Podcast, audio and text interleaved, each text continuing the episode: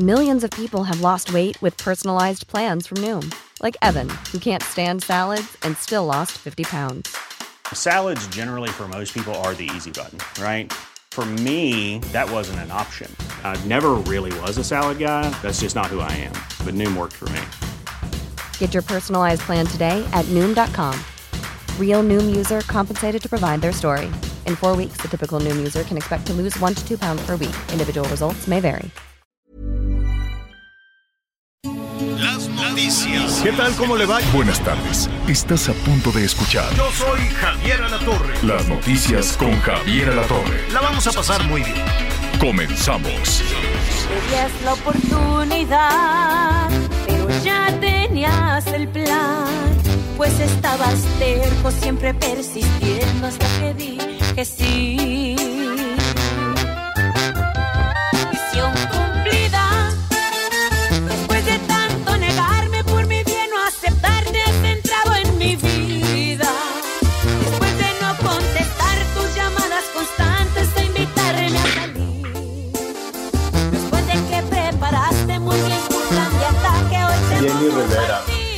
Es la Jenny Rivera y la recordamos siempre con mucho, con mucho cariño, con muchísimo gusto. Me da muchísimo gusto saludarlo esta tarde ya. Llegamos a la orilla, ya llegamos al viernes. Aquí con la, con la Jenny Rivera se llama Misión Cumplida. Es un disco póstumo de la diva de la banda.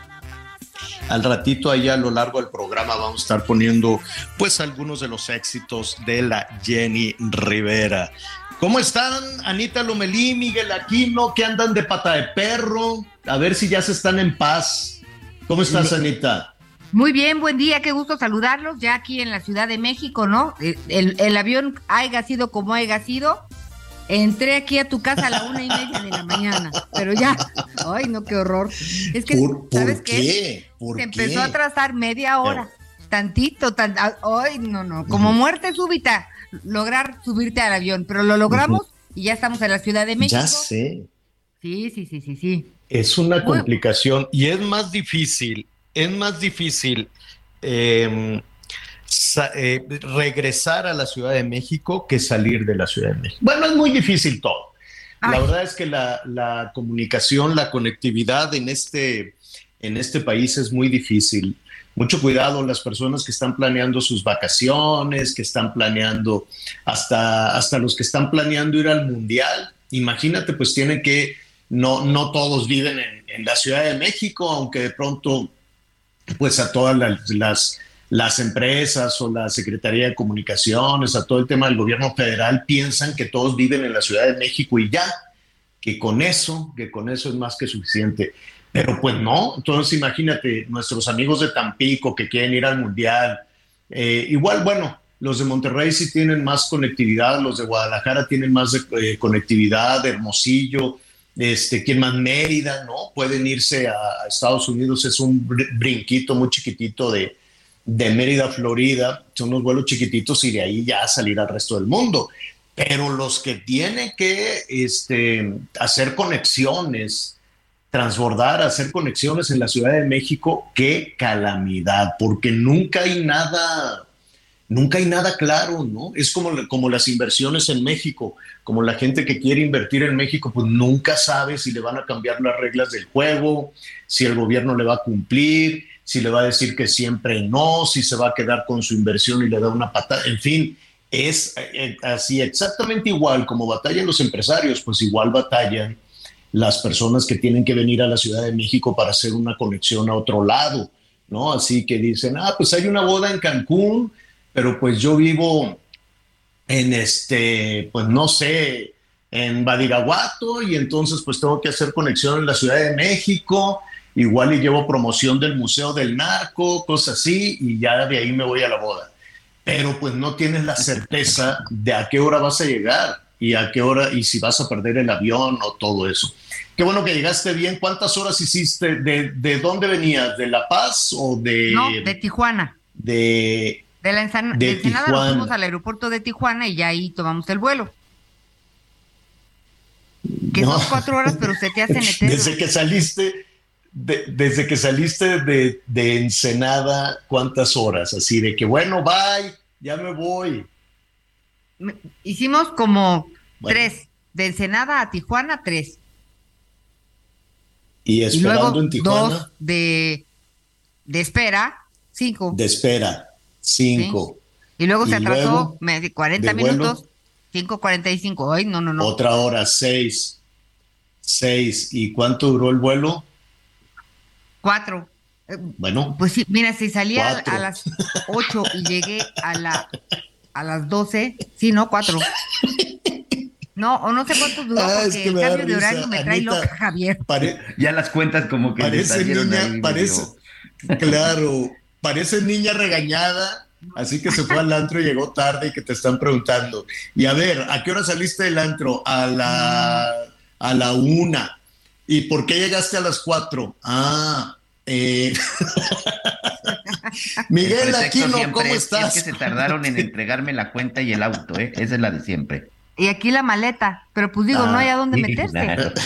No, no, no hay a dónde meterse. Y Se luego ayer me en- dijeron, oye, ya los Uber o los autos de aplicaciones ya no pueden entrar al aeropuerto. Entonces tienes que comprar un taxi de aquí. Y yo dije, ok, pues digo, no tengo problema, pero cuando No, hombre, cosas, ahí son tres días, de, tres días de fila. Tres días de fila. Si quieres tomar un taxi de esos que están bien sucios, digo, pues no todos están sucios, hay hay que reconocer. Pero este, tomar un taxi en el aeropuerto es armarte de paciencia porque son horas de estar de pie. O te tiras en el piso de plano. No, te sientas en la, este, en la eh, maleta. No, no, no, no, no, no, no. No, no, no. En serio, en serio, calcúlale si llegas a la Ciudad de México este, y quieres tomar un taxi, por lo menos unas dos, tres horas parado en fila y que te maltraten y te digan y te insulten. Entonces, piénsela muy bien cómo va a llegar a la Ciudad de México, la verdad, piénsela, piénsela muy bien. ¿Cómo estás, Miguel Aquino? No, pues aquí ya muy triste y preocupado con todo lo que está contando Anita, señor, porque hoy te saludo desde la zona de Hallister, en California. Estamos aproximadamente unos 40, 50 minutos de la zona de San José. Anoche nos trasladamos a este lugar. Aquí vamos a concluir pues esta pues este recorrido por la zona de California con esta investigación que estamos haciendo sobre narcotráfico y fentanilo. Yo salgo mañana del aeropuerto de Oakland. Les voy a platicar rápidamente la aventura que me voy a aventar. Salgo a las 12 de la noche, tiempo de, California, del aeropuerto de Oakland. Y de ahí me voy a Guadalajara, porque no encontré conexión para el día de mañana a la Ciudad de México. Entonces, llego a Guadalajara a las 4.45 hora, bueno, pues ya del tiempo de Guadalajara. Recordemos que acá yo estoy eh, una hora abajo. Acá son las 10 de la mañana con 7 minutos. Y a las 11 de la mañana salgo rumbo a Cancún y voy a ir llegando a Cancún a las 4 de la tarde. Entonces, empiezo mi aventura por ahí de las 9 de la noche en el aeropuerto de Oakland y primero Dios, si todo sale bien y sobre todo si no tenemos retrasos ni ningún con ningún problema, pues estaré llegando el día de el día domingo a la zona de Cancún a casa por ahí de las 4 de la tarde.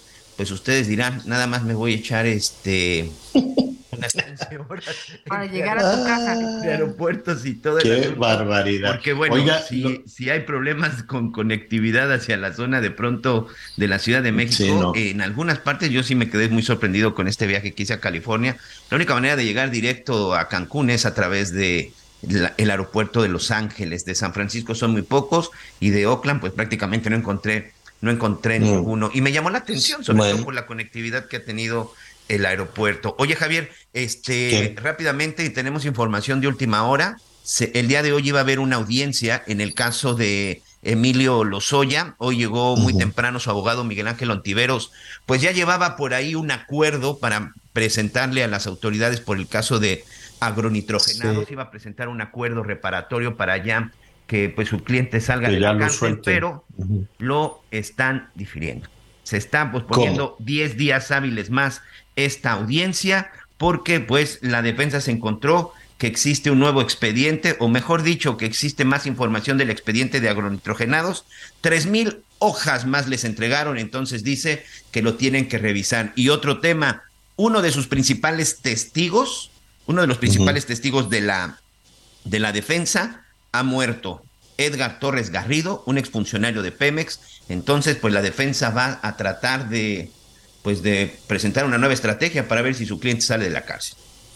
Oye, eh, hasta donde yo me quedé, eh, este, este hombre, el exdirector de Pemex, eh, hizo, les hizo una propuesta, no sé a quién, no sé si a la fiscalía A Pemex, o no directo. sé, no sé, a, a Pemex directo, les dijo, Sí. te, voy, te doy 10 millones de dólares, pero ya suéltame.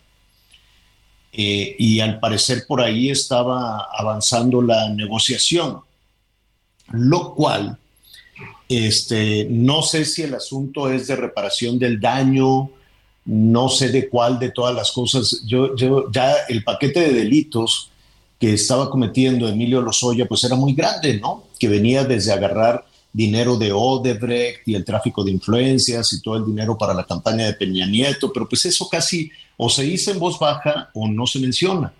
Y querían que les alcanzara, decían, bueno, te vamos a dejar en libertad, pero si nos das prueba para involucrar a Calderón, pero pues Calderón les quedaba muy lejos, ¿no? Y entonces así de, pues tú friégate a Calderón igual y te soltamos. Eso, pues evidentemente, pues es más un asunto de carácter político que un asunto de, de carácter eh, judicial o de aplicación de la justicia.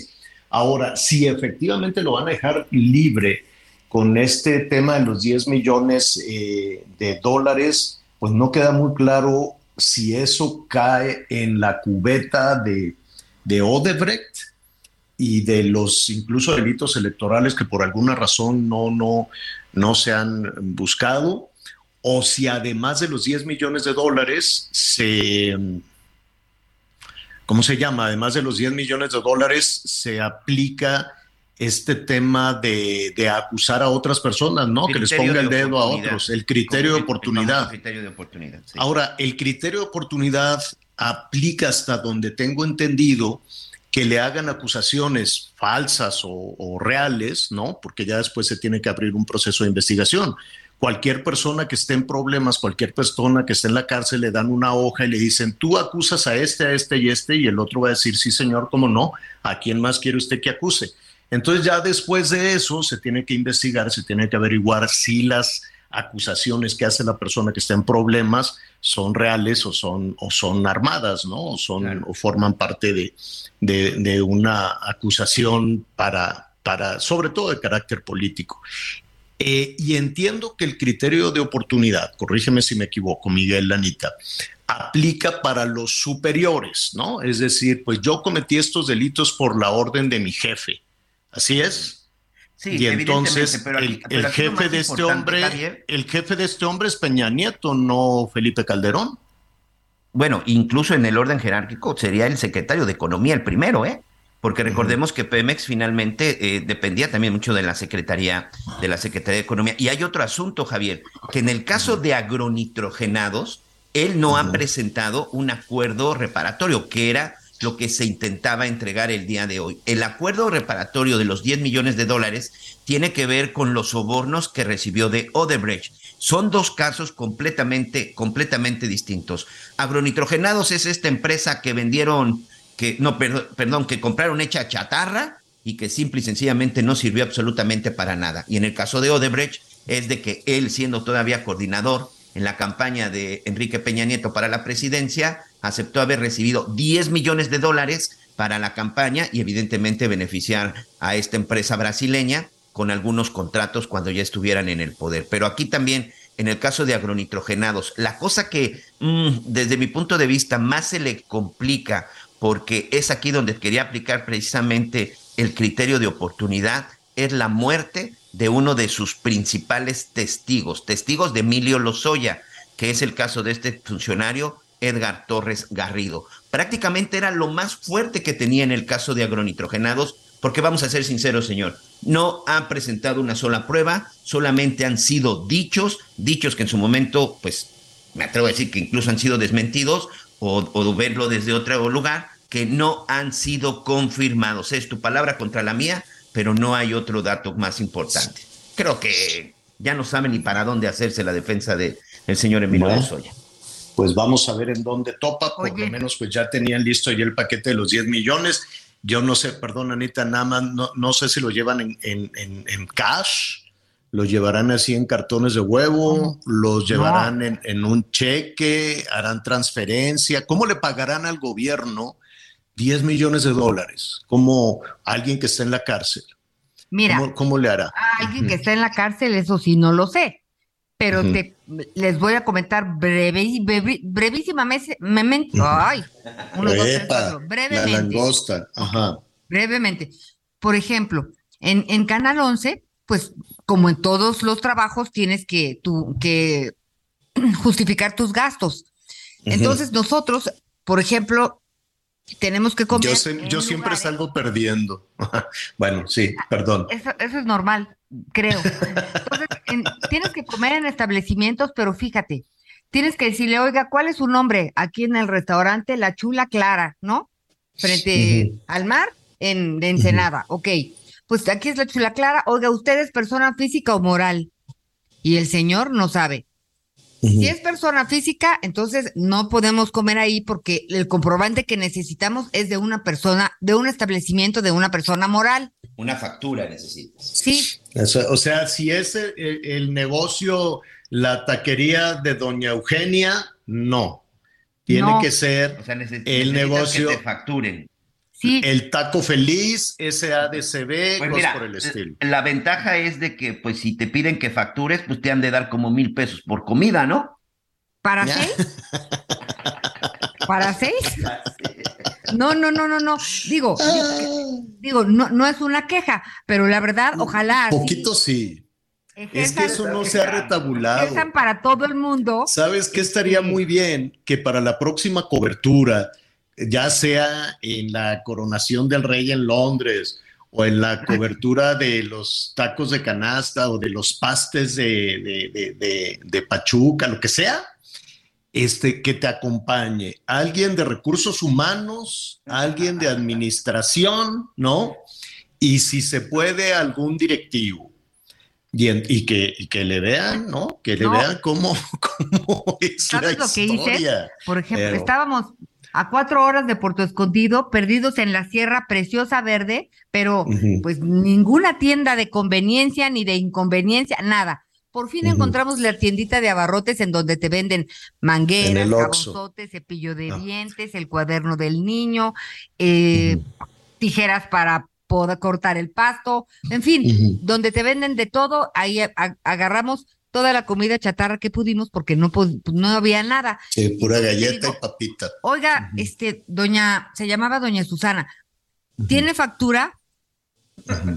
Me dice, no, pues, es- pues no, y- entonces le dije no, al pues te dan una "Oye, notita con una ayúdame notita a grabar, mano. ¿no? Primero que estamos enterrados en la sierra de quién sabe dónde y no hay nada más que la doña Susana con su tiendita y su casita atrás de gallinas, perros, todo.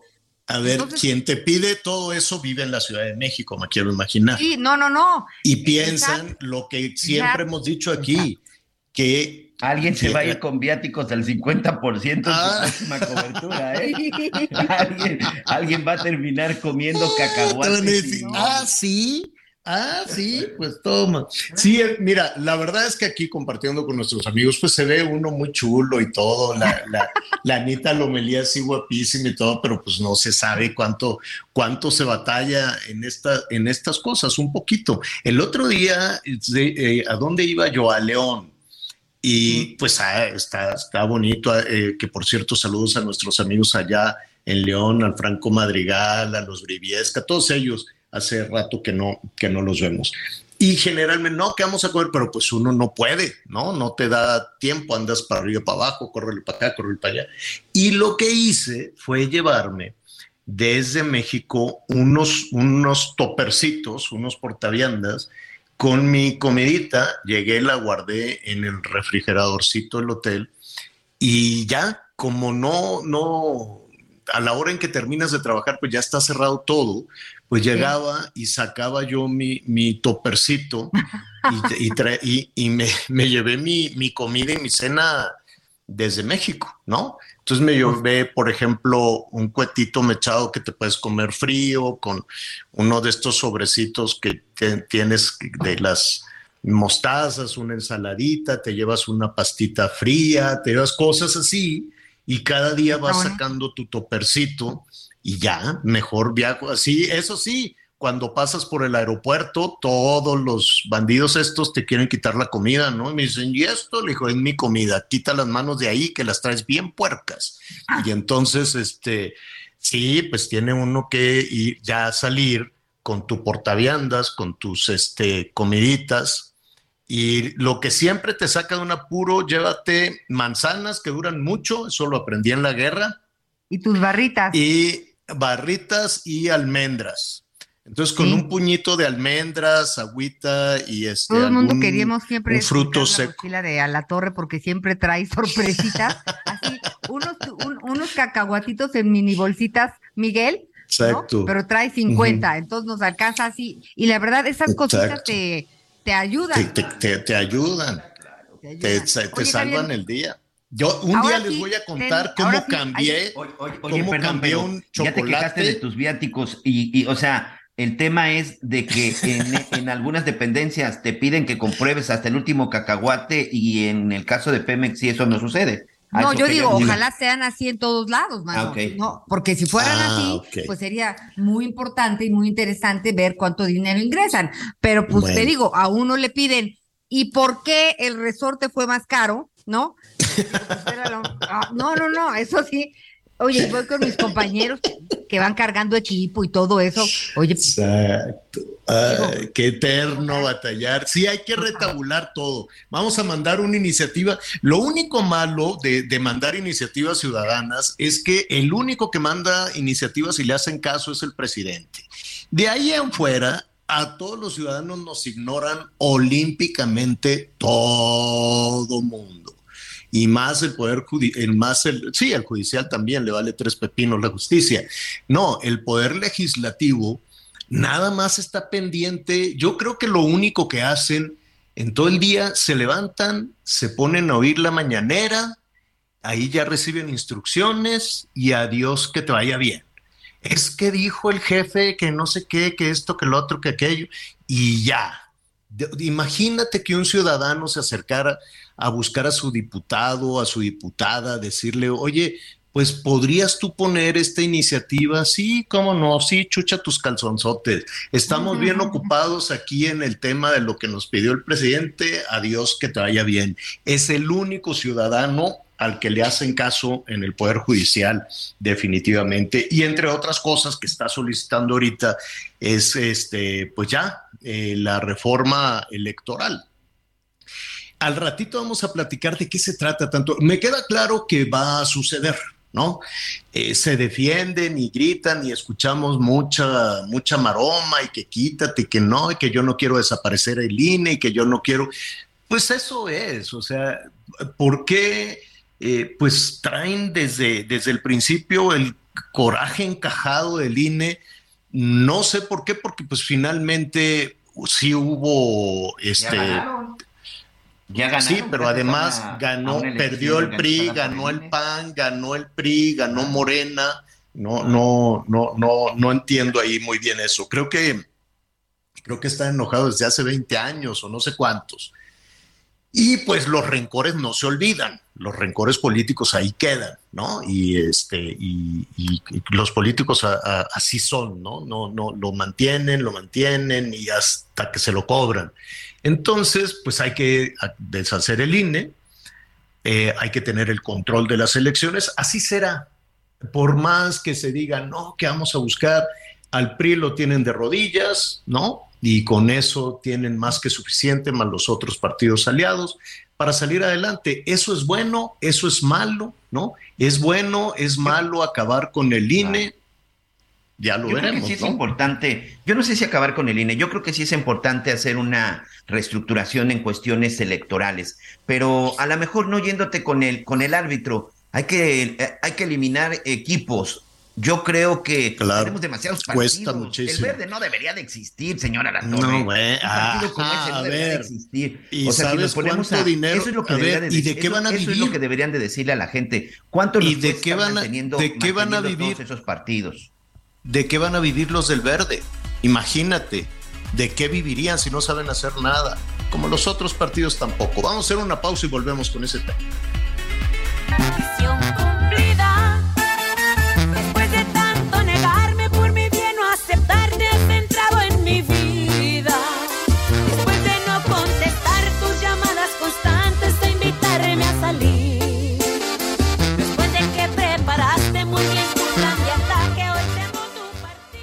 Con Javier a través de Twitter, arroba javier-alatón. Sigue con nosotros. Volvemos con más noticias. Antes que los demás. Heraldo Radio, la H se lee, se comparte, se ve y ahora también se escucha.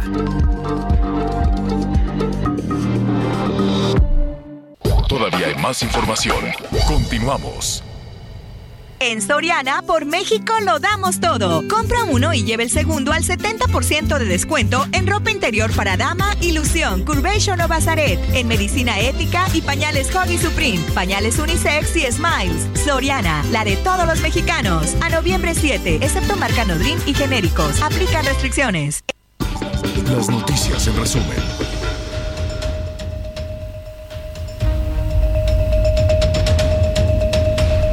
En la Ciudad de México, varios taxistas fueron golpeados y amenazados por un grupo de sujetos que forman parte de un sindicato en la alcaldía Gustavo Amadero, luego de que se negaran a pagar 50 mil pesos por derecho de piso. El saldo fue de dos lesionados y ningún detenido. La Fiscalía de la Ciudad de México inició una carpeta de investigación por el presunto feminicidio de la joven Ariadna Fernanda, quien fue vista por última vez en la Condesa el pasado 30 de octubre. Su cadáver fue encontrado días después a la orilla de la carretera de Tepoztlán en Morelos con signos de violencia. El presidente de la Suprema Corte de Justicia de la Nación, Arturo Saldívar, y el director general del IMSS, Zoe Robledo, firmaron un convenio histórico de colaboración por la justicia, la salud y la seguridad social que beneficiará a todos los mexicanos. Se establecerán programas de capacitación sobre la reforma laboral, así como en atención integral a la salud, la práctica médica y la prestación de los servicios médicos institucionales. Y hoy, el dólar se compra en 19 pesos con 18 centavos y se vende en 19 pesos con 90 centavos.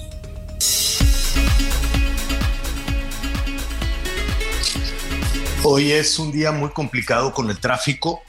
Eh, hay tráfico muy pesado en diferentes zonas de la Ciudad de México y es de terror el saber que hay tráfico pesado porque los, los rateros, los delincuentes andan sueltos. Eh, ahorita le vamos a poner en, en nuestras redes sociales, Anita Miguel Servidor, en eh, eh, arroba Javier guion bajo la torre ahí en Twitter. Mire, hay un pa- yo paso por ahí, Miguel, todos los días. Están asaltando en un cruce que te lleva hacia Santa Fe, sales de los túneles De Tamarindos, De- por donde está el, de edificio del de pantalón. Tamarindos. Ándale por donde está el pantalón, ¿no? Entonces de ahí sales para irte a Santa Fe, para irte a los puentes. Paso por ahí todos los días. Y en ese malvado semáforo, Semáforo. que siempre está chueco, siempre está mal, en ese semáforo están asaltando a punta de pistola en este momento a la gente. Llegan los, pero ¿Es los bandidos andan sueltos, van de carro en carro. Pues no sé, honestamente, creo, creo que sí, creo que sí. Al ratito le vamos a hablar a- al alcalde. Sí, seguramente. Entonces llegan y la gente está detenida, los carros ni para atrás ni para adelante, llegan a punta de pistola y te revientan los vidrios o te amenazan con la pistola y así se van luego al otro carro y luego al otro carro y luego al otro carro y nadie hace nada. Ahora, justo ahí, justo ahí donde estamos viendo que están asaltando a, a- a estos, eh, estos vehículos, a estas personas, ahí hay una casita de la policía. Ahí, ahí, ahí, ahí, ahí afuera de la casita donde están los policías sacándose los mocos y comiendo tacos todos los días, ahí están asaltando. ahí, ahí pusieron A ver, Ay, se me está yendo Javier, sí. pero en este puente sí justamente hay una caseta de ¿Sabes, Olmeca, es muy bonita? Ah, Así, ahora sí te escucho. Afuera de vigilancia están asaltando, Anita. A ver. des- Estamos teniendo un poco de problemas. Se me Vamos a está, se me recuperarlo, está sí. Javier, en lo que en lo que retomamos la comunicación, Miguel Aquino. Este, pues todos pasamos por ahí porque de ahí salimos, de ahí salimos para para los puentes de Santa Fe y poder cortar y llegar al sur, pues de una manera con menos tráfico. Pero es un cruce muy, muy, muy socorrido en donde no, no importa la hora, hay tráfico. Fíjate que en donde están asaltando es el carril eh, donde hay, eh, donde hay, con- ¿cómo se dice? Vuelta continua. Entonces debería de arrancarse el señor, pero pues el otro que lo está amenazando en la ventana, ya sabe, la típica seña del señor maloso con una pistola, este que le quiere romper el vidrio, pero y, y que le están tocando el claxon los otros autos, pero ni cómo ayudarle, Miguel. Sí, por supuesto, por supuesto. Y esa es evidentemente una de las situaciones que se ha estado presentando. Pero ¿sabes qué es lo más grave, Anita? Que cuánto tiempo tiene que hemos sabido y sobre todo que hemos visto que se reporta que exactamente en ese puente de Paseo de Tamarindos se han estado registrando asaltos. Tú vives, tú vives en la zona. ¿Cuántas veces has escuchado esta versión? Aquí la gran pregunta es, ¿en verdad las autoridades delegacionales y de la ciudad no saben que ahí están asaltando? Todo el mundo lo sabe. Porque además, si das la vuelta, si das la vuelta, perdón, Anita, te asaltan ahí. Si libras ese semáforo, que además dices, bueno, me voy a ir por otro lado. ¿Cuál es la otra ruta para no pasar por ahí? ¿Cuál es la otra ruta? El desastroso segundo piso. Por eso, el desastroso segundo piso hace tres días. Vas a vuelta de rueda, está roto, mugroso, y también te asaltan en la lateral del periférico. También, también te asaltan. O sea, quieres buscar una ruta segura en la Ciudad de México, no hay, es imposible. Entonces es una amenaza, porque además de esa esquinita donde está la casita esa de los policías, ahí, ahí, ahí en sus narices están asaltando. Y un poquito más adelante hay unas patrullas que más o menos como a la una, dos de la tarde, ahí mismo, un poquito más adelante, empiezan a detener a las motos de la comida. Empiezan a detener a los, a los que van en las motitos con las mochilas que se les revuelve toda la comida y tienen una fila de Uber Eats y de no sé qué. A ver, no, que, que- a ver, vamos viendo porque estás muy sospechoso. Y les roban la comida y la ponen en el cofre de la patrulla. Así. Y mientras están comiendo, pues están los asaltantes dándose vuelo y al rato, si dan la vuelta hacia el centro comercial, pues ya viene una temporada de terror, porque los, los asaltantes en el semáforo antes de entrar a Santa Fe, al centro comercial Santa Fe, dicen, pues todos estos vienen a comprar algo, seguro traen dinero, y van asaltando carro por carro, carro por carro. Ahí en el semáforo donde están las, las esas que venden Santa Claus, es como se las galerías El Triunfo, ahí es de terror. Todo el mundo lo sabe. Y como dices tú, ¿cómo es posible que todo el mundo lo sepa, menos la policía? ¿No? ¿Cómo, cómo lo sabe todo el mundo y los policías no? Todas esas zonas de peligro para los repartidores de comida, para los ciudadanos, para, to- para todos los que van pasando por ahí, ya es imposible. Y ahí están impunemente y a plena luz del día. Y que conste que yo no tenía ganas de hacer corajes, pero pues Bueno, eso es lo que está sucediendo en este momento. Mándeme. Lamentablemente voy a tener que abonar un, po- un poquito el día de hoy a tu enojo. Déjame decirte No, no, que no, ja- ya vas a ir con una fea, Miguel. No, no seas así, mi. ayer les platicamos el es que es que estoy me está llegando la información y no puedo creer lo que estoy leyendo, perdón. Ayer platicábamos del caso de esta chica Ariadna Fernanda, esta niña de 25 años que salió de un bar de la alcaldía Cuauhtémoc, ahí en la zona de la Condesa, y que bueno, eh, dos días después aparece su cuerpo sobre la carretera de la Meco Cuernavaca, específicamente en la zona de Tepoztlán. En este momento, la Fiscalía de Justicia del Estado de Morelos está dando una conferencia de prensa en donde está informando que de acuerdo a los estudios que ellos acaban de realizar, primero descartan el tema del feminicidio y dicen que la chica murió por su propia saliva, por la ingesta de alcohol. Pero, o sea, no, no, no. Yo no sé si la, lo, el hecho es de que no dan más detalles. Seguramente por eso terminó en Tepoztlán eh, al lado de la carretera.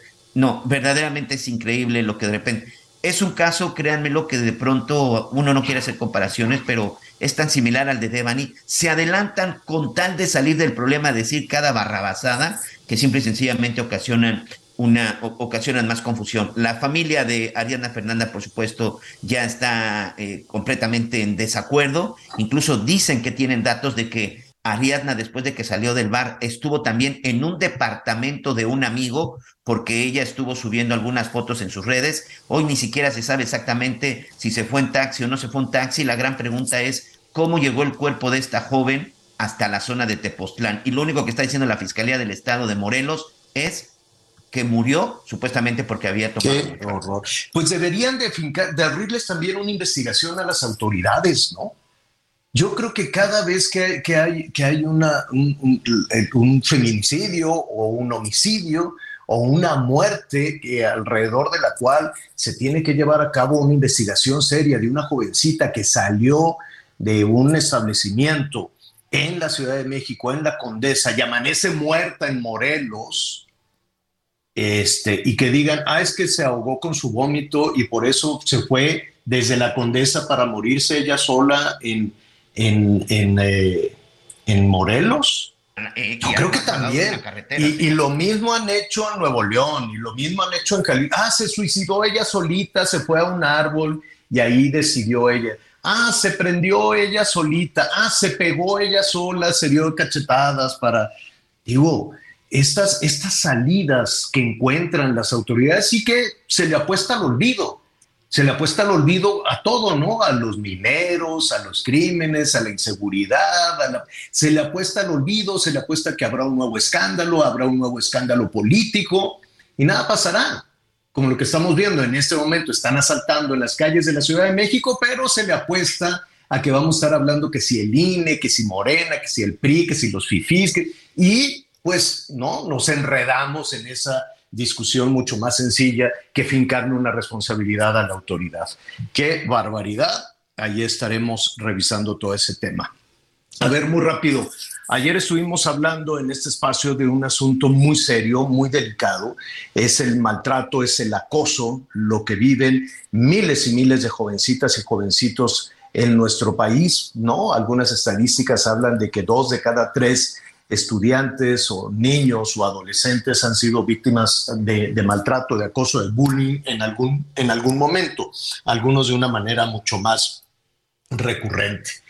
Y veíamos el caso de esta prepa del TEC, donde pues se viralizó rápidamente unas imágenes de un muchacho que con una navaja trataba de someter a otro, pero ahí lo interesante era lo que le decía y de inmediato pues hubo señalamientos a este muchacho, que qué barbaridad, que la violencia en el salón. Y aquí lo que dijimos fue, vámonos despacito para saber si el muchacho de la navaja era víctima o verdugo, sobre todo por lo que le estaba diciendo al, al muchacho que estaba ahí en el piso. Después los mismos compañeros del TEC a través de las redes sociales decían, oigan, no, le colmaron el plato a este muchacho que estaba constantemente buleado por su, este, por, por, por, su, él está becado, él no es de una familia rica, él es moreno, entonces los chicos del TEC le decían este negro y lo insultaban y por pobre, hasta que el muchacho ya no aguantó. Al parecer esa es una de las versiones, tampoco lo, sabemos. Había muchas este, otras versiones de que el que estaba en el piso, pues es un buleador profesional, ¿no? Así es, fíjate que de alguna otra manera lo confirma también una carta una carta que también ayer circuló en redes sociales y que dice Madres y Padres del TEC de Monterrey. Es una carta bastante extensa que hacen allá las autoridades, pero en una parte de la carta dicen, por favor, pedimos que se investigue porque no queremos que se dé un caso de revictimización en el caso del joven que aparece en el video agrediendo. Entonces, cuando entiendes que hablan de una revictimización, precisamente tiene que ver con una persona que ya estaba desesperada y sobre todo que ya se había cansado de bullying. Estamos convencidos de que el bullying y el acoso escolar son un tema serio que afecta a las relaciones sociales y familiares, provoca depresión, ansiedad y otros trastornos y genera alteraciones de la conducta que pueden ir desde el aislamiento hasta la ira es parte de lo que dice la carta, Javier. Es lo que dicen los padres de familia, algo que se tiene que tomar en cuenta. Y antes de ir con nuestro invitado, un elemento más. Me sorprendió la rapidez con que las autoridades de la Ciudad de México, la Fiscalía, de inmediato tomó cartas en el asunto y de inmediato dijo que iba a actuar en contra de, del muchacho de la navaja.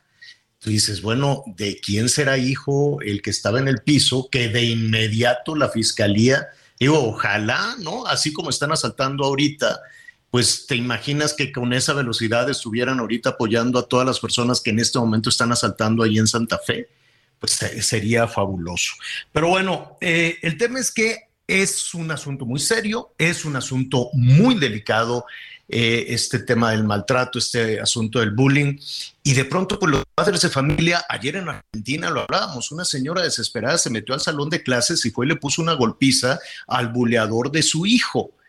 Y los padres, las madres de familia, lo decíamos, son unas leonas. Y los padres también. ¿Y qué vamos a hacer? agarrarnos a golpes con los papás de los otros muchachos. Los maestros les tienen miedo también a las chicas y los chicos buleadores porque son violentos y porque amenazan, ¿no? Los directivos de las escuelas pues también se van despacito. ¿Qué hacer? Ante una situación de esta, de esta naturaleza.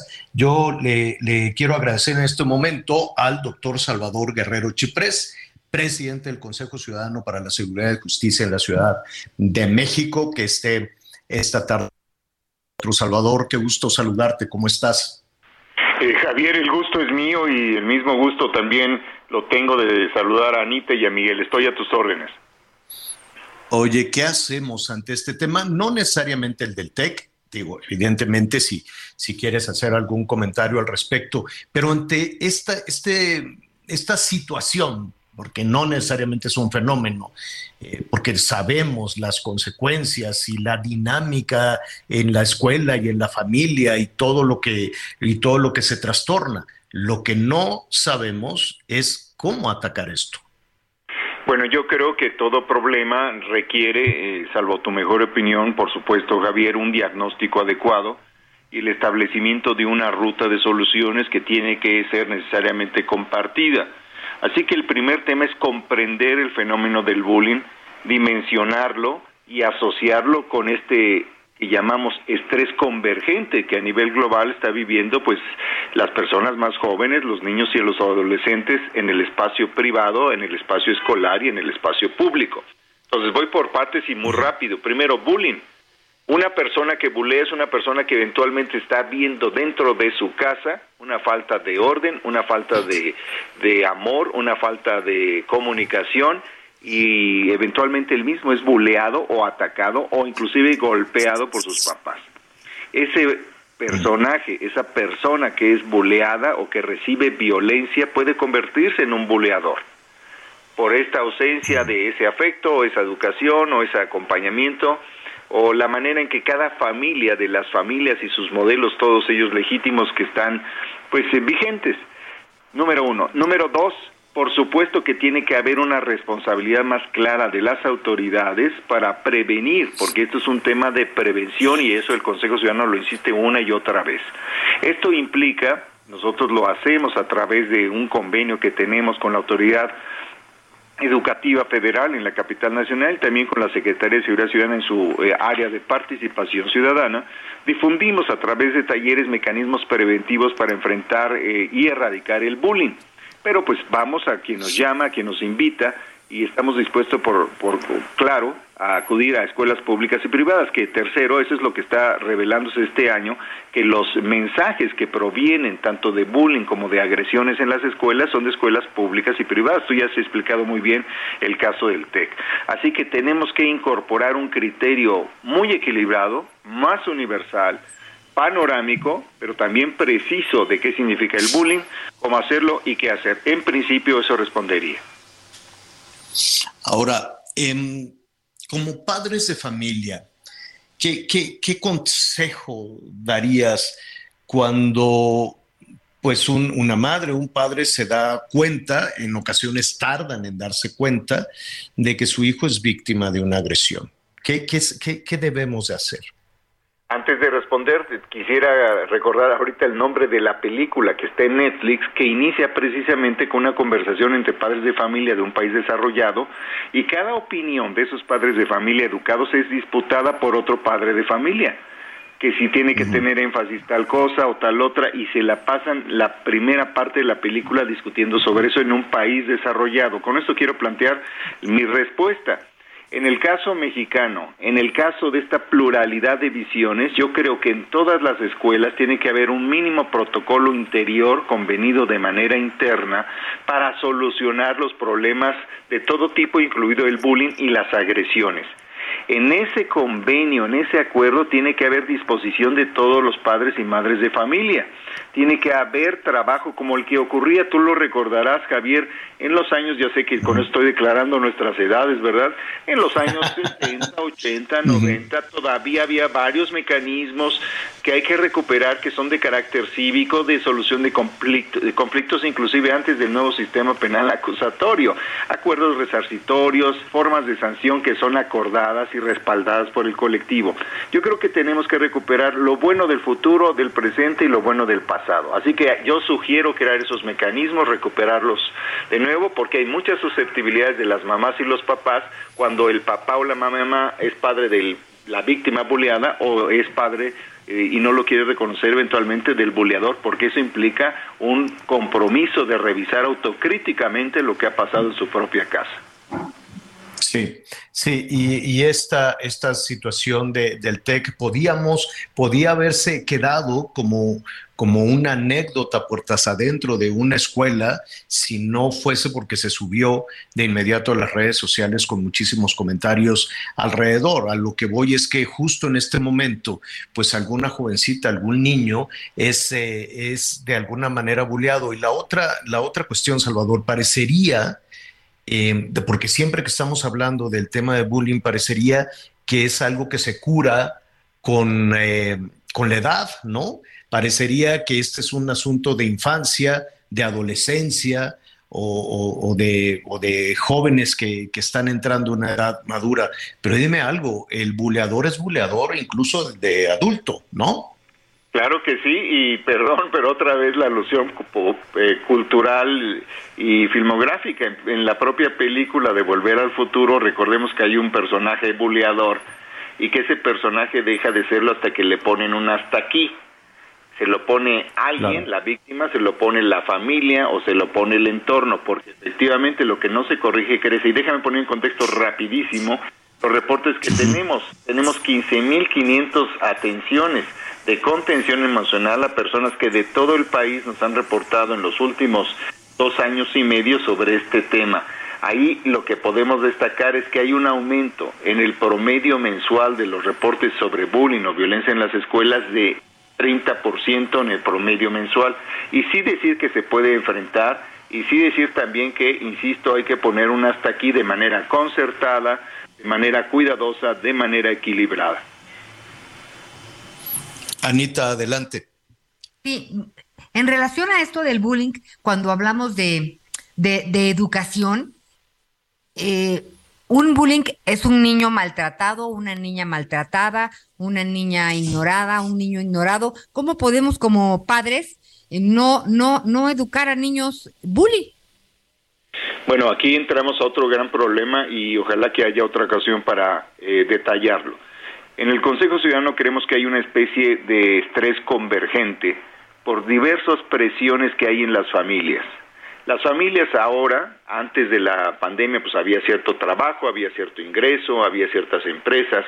A nivel global cerraron empresas, se perdieron trabajos, se perdió la, la, relación con la escuela, la relación presencial, crecieron enormemente los riesgos por Internet, se modificaron las relaciones de los papás con los hijos, la relación, el, el espacio en la casa y también con la escuela y el espacio público. Entonces, hay ahora una situación extraordinaria y nosotros hablamos también pues de una metageneración vulnerable que está aprendiendo fundamentalmente lo que es viral. Y voy a un punto concreto.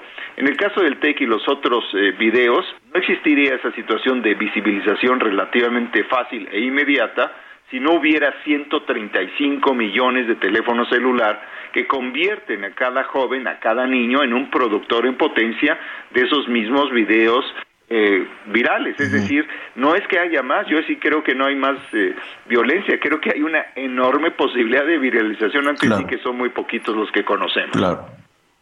Claro, pues te agradezco muchísimo, Salvador. Eh, repítenos, por favor, el, el, el teléfono del Consejo Ciudadano, porque yo supongo que pueden asesorar y apoyar también a las personas en este caso.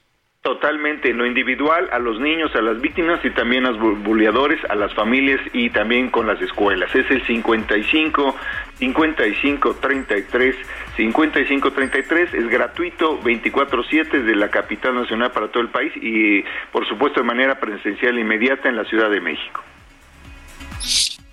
Conéctate con Miguel Aquino a través de Twitter, arroba Miguel Aquino. Toda la información antes que los demás. Ya volvemos.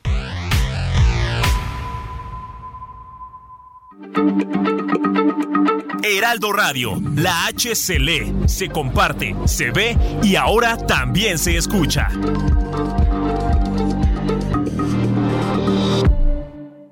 Todavía hay más información. Continuamos. Las noticias en resumen. José Reyes N., un profesor del municipio de San José del Rincón, Estado de México, fue detenido por presunto abuso sexual de tres alumnas de 7, 5 y 3 años de edad. El sujeto fue detenido en el municipio de Metepec, en donde quedó a disposición de un juez. Con, por unanimidad de 89 votos, el Senado de la República aprobó la ampliación de 6 a 12 días de vacaciones a partir del primer año laboral. La reforma llamada Vacaciones Dignas entrará en vigor en 2023 y fue remitida a la Cámara de Diputados para su discusión y aprobación.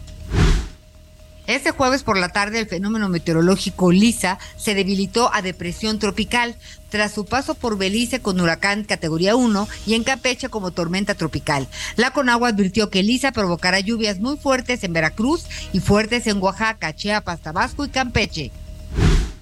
El director del INSABI, Juan Antonio Ferrer, reconoció que medicamentos pues caducan en los almacenes de esta institución por la deficiencia en la distribución de estos. Pero no vayan a pensar que dijo que estaban en crisis, eh, pues a lo menos el INSABI, esto lo rechazó.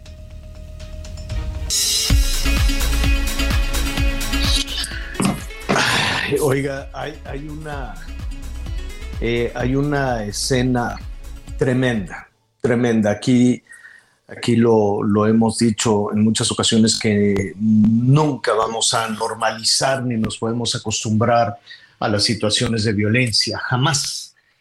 Y situaciones como las que hemos vivido en los últimos días, este mes de octubre, que fue extremadamente violento, este mes de noviembre, que inicia también con una violencia este, dolorosísima, desde luego, para todo el país, lo que ha pasado en Irapuato, que se siguen ahí descubriendo restos y demás. La escena terrible, terrible en cualquier lugar del mundo, es una escena macabra, macabra, ni siquiera en una mente más complicada para hacer un asunto de ciencia ficción, una cinta de terror, se te va a ocurrir un perro con una cabeza humana caminando por una ciudad. Y eso está pasando en nuestro país, que es un asunto casi medieval. Es un asunto brutal. Y después un perro con una pierna en Irapuato y descubren, ¿no? En un terreno, siguen todavía descubriendo estas bolsas con restos, con restos humanos y eso vuelve a ser una escena medieval. Y ahora en, eh, en, eh, en Guanajuato, de nueva cuenta, esto es en, Morelos, perdón. En Morelos, en, Cuautla. En Cuautla, Morelos y en Iguala Guerrero, son dos casos. En, en Cuautla y en Iguala, pero son cuerpos desmembrados. Una pierna, un brazo, todo regado para provocar esta situación de terror. ¿Qué es lo que está pasando, Miguel? Bueno, son dos casos, Javier. Uno de ellos es en Iguala Guerrero, es en un paraje en la zona de Iguala Guerrero, fuera de la ciudad. Por la mañana las autoridades eh, municipales recibieron el reporte. Además, digo, tenemos aquí las imágenes, evidentemente voy a tener mucho cuidado con las descripciones. De entrada les digo, están prácticamente a, un costado de la carretera, en campo abierto, o sea, para nada trataron de ocultarlos, que esa es finalmente una de las intenciones siempre de los criminales, y dejaron desmembrados exactamente seis cuerpos, son los que se alcanzan a observar, seis víctimas, cinco hombres y una mujer. Eh, insisto, no vamos a ser más descriptivos de cómo está la escena. Muchos de estos tienen incluso algunas cartulinas con amenazas de quiénes eran, por qué los mataron, qué organización, tampoco vamos a decir qué organización. El hecho es de que estos cuerpos desmembrados de cinco hombres y una mujer, pues fueron lanzados. It's that time of the year. Your vacation is coming up. You can already hear the beach waves, feel the warm breeze, relax and think about work. You really, really want it all to work out while you're away. Monday.com gives you and the team that peace of mind. When all work is on one platform and everyone's in sync, things just flow wherever you are. Tap the banner to go to Monday.com.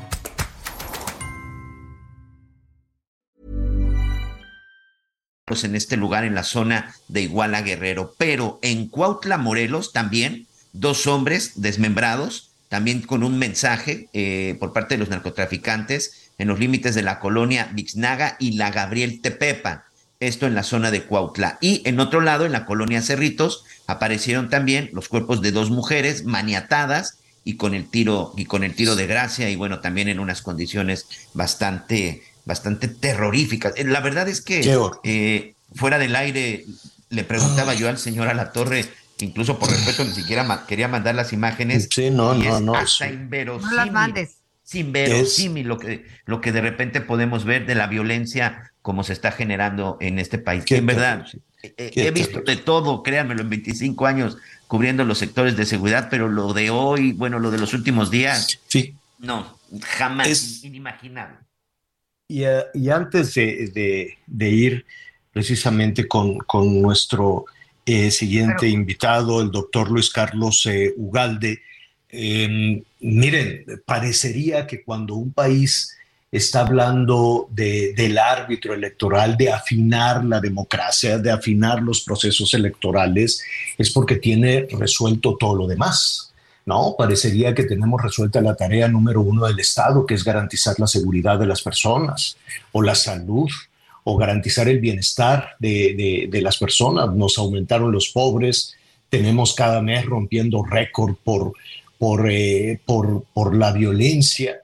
Tenemos un sistema de salud que en los hechos no funciona, tenemos un exceso de fallecimientos, un exceso brutal de fallecimientos. México es uno de los países donde murió más personas este, que no tenían que haber eh, eh, fallecido por una mala estrategia sanitaria, por el tema del COVID, pero estamos eh, cambiando, estamos viendo como si ya eso estuviese resuelto, el tema de tener, eh, o por lo menos así se presenta, una eh, situación de, fortalecimiento de la vida democrática. Parece algo, no sé, Luis Carlos, paradójico, ¿no? ¿Cómo está Luis Carlos Ugalde, director general de Integralia Consultores y ex consejero presidente del IFE? Qué gusto saludarte, Luis Carlos. Qué pena además en estas condiciones con esta información.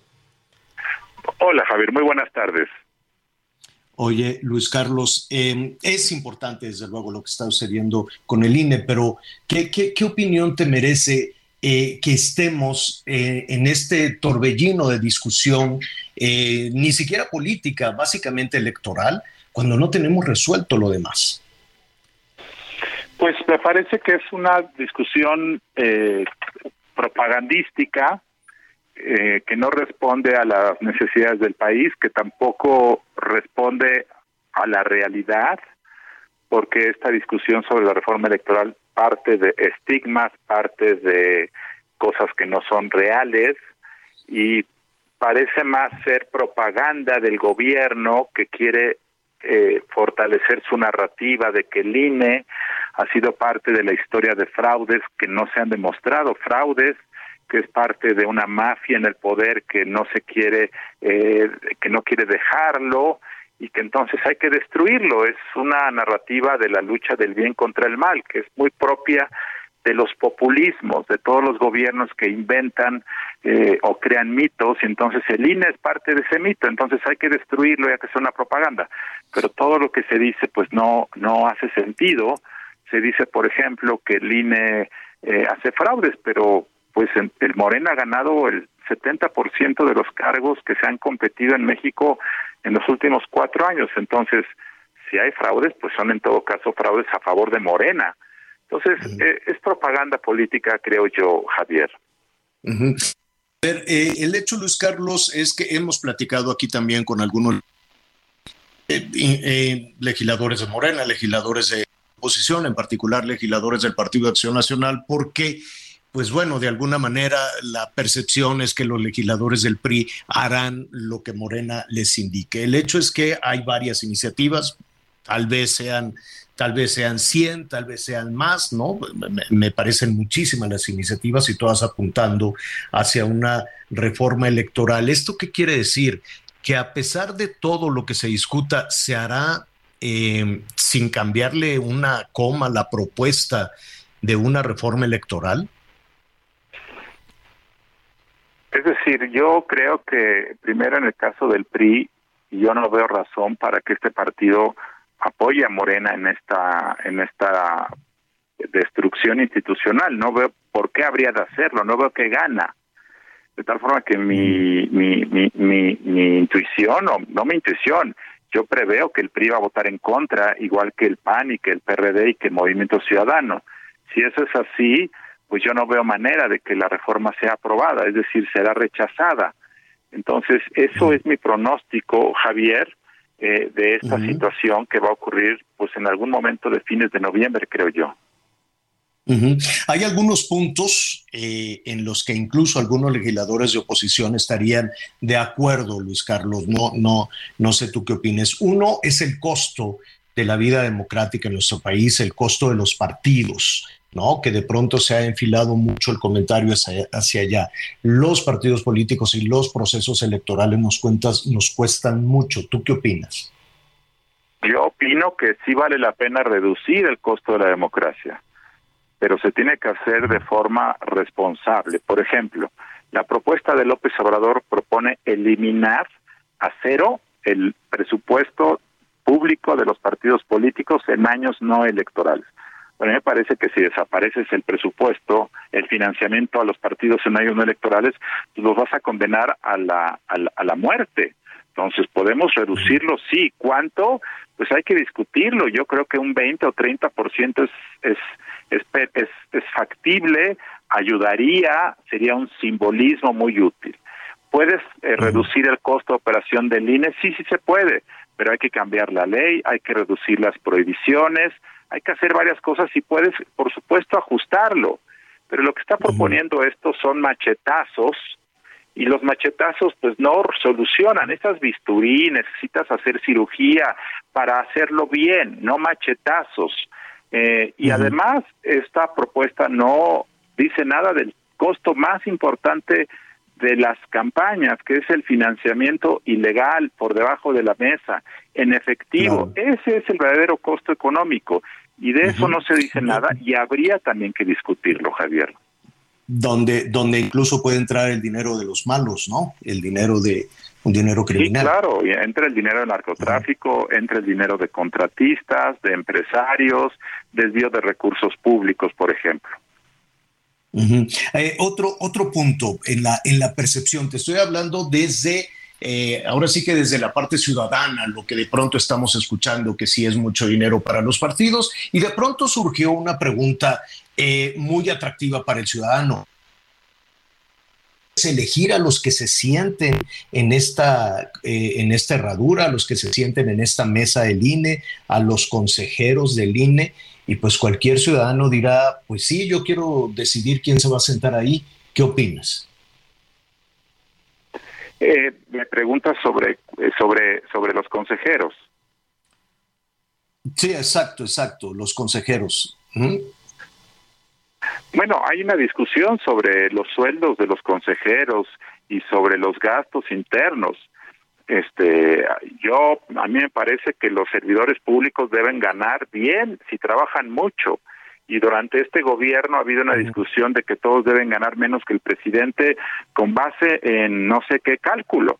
Eh, a mí me parece una, una, una discusión irrelevante, es decir, simbólicamente se pueden bajar el sueldo para eh, generar empatía, pero el gasto en salarios eh, de los consejeros es la es algo mini marginal del costo relevante de las de la democracia mexicana de tal forma que focalizarnos en ese tema me parece que es irrelevante completamente. Ahora, por empatía, por simbolismo, se puede hacer, pero eso no significa, genuinamente no significa nada. Claro.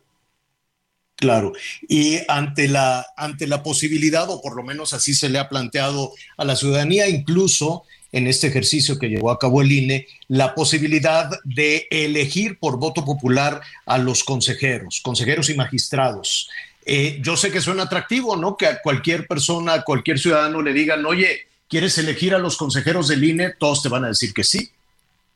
A mí me parece que esto es una manzana envenenada y de hecho esta es la propuesta más nociva de la de la de la iniciativa de reforma constitucional del presidente. ¿Y por qué? Porque efectivamente, si tú dices que el pueblo va a elegir a los consejeros del INE suena bonito, pero en realidad quienes van a elegir a los consejeros del INE va a ser el poder político. ¿Por qué?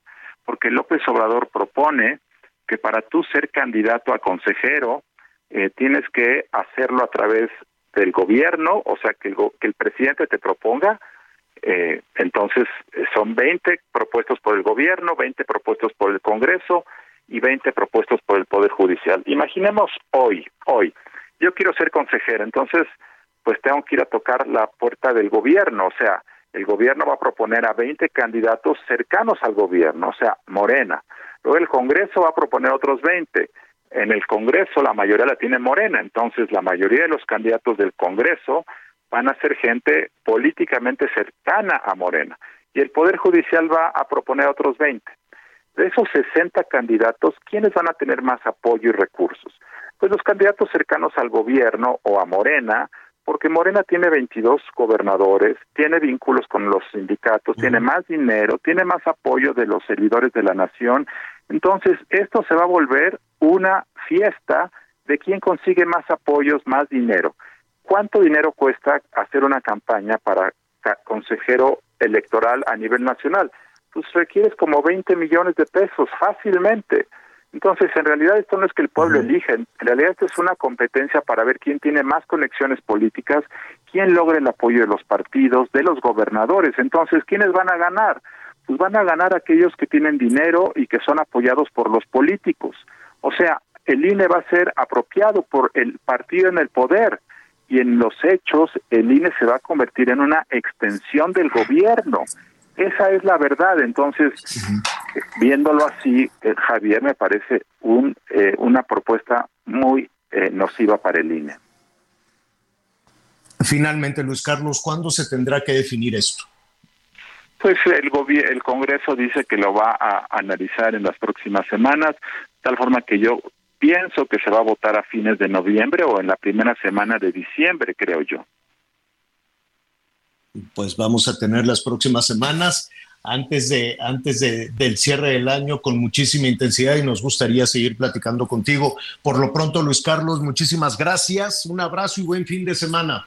Gracias, Javier, muy buenas tardes.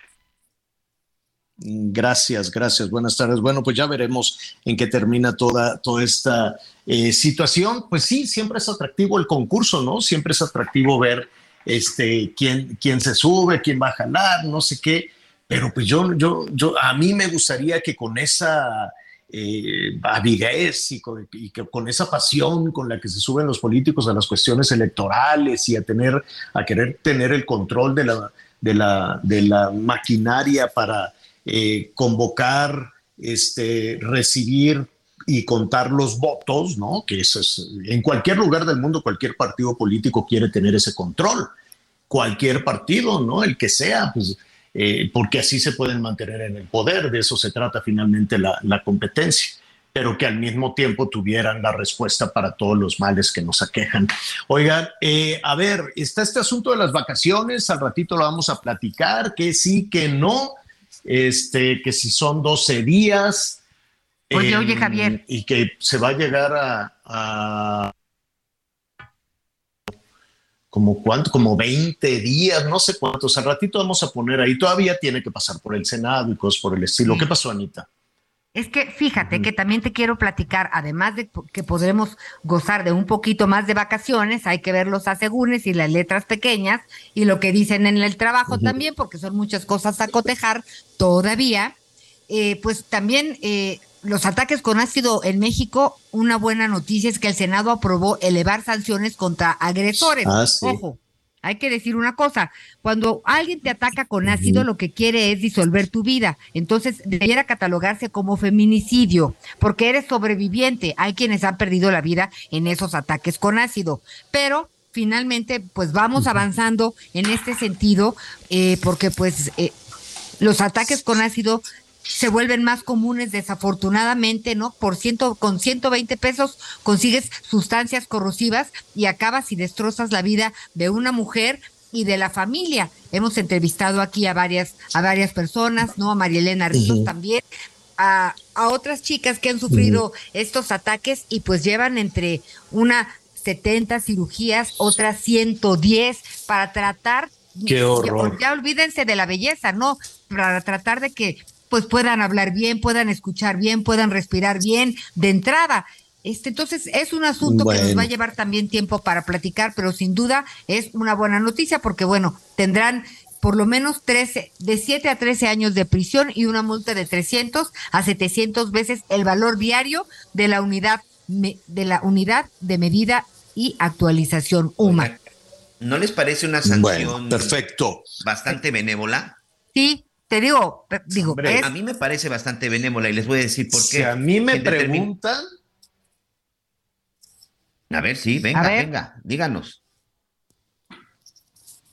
Miguel, Bueno, que nos no, fue. adelante, Miguel. El hecho es, si, de, si en una de esas resulta que le dan la sentencia mínima de siete, como están las leyes en México de que si cumples el 50, que en dos, tres años el desgraciado que ya perjudicó a una jovencita, a una niña, a una mujer, que, la des- que, que ya la desgració para toda la vida, siempre, en sí. dos o tres años ya está en la cárcel. Y que hoy con el sistema en México, que ni siquiera existe una verdadera rehabilitación, Y va- y regresa con el riesgo de que ¿eh? vuelva a cometer un ataque similar. A mí me parece que nos quedaron a deber los legisladores Exacto. y que la sanción 100%. tenía que ser más, más severa.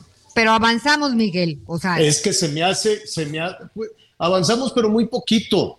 Avanzamos pero nada. Sí, es que estos, estos personajes que toman esas decisiones, claro, ¿por qué no lo hacen bien? A ver, cadena perpetua. ¿Por qué cadena perpetua? Porque el fulano va a salir y, y en venganza le va a ir a echar otra vez ácido a la muchacha.